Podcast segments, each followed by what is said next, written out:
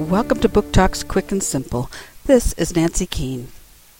Stevie, Carole, and Lisa are looking forward to the upcoming competition. They will be riding against other teams. They just know their saddle club has a great chance of winning. There's just one problem. They need four riders on the team. Carole's new friend Kate is a good choice. She used to be a champion rider. But she won't ride any more. What is she hiding? Can the Saddle Club find a way to help?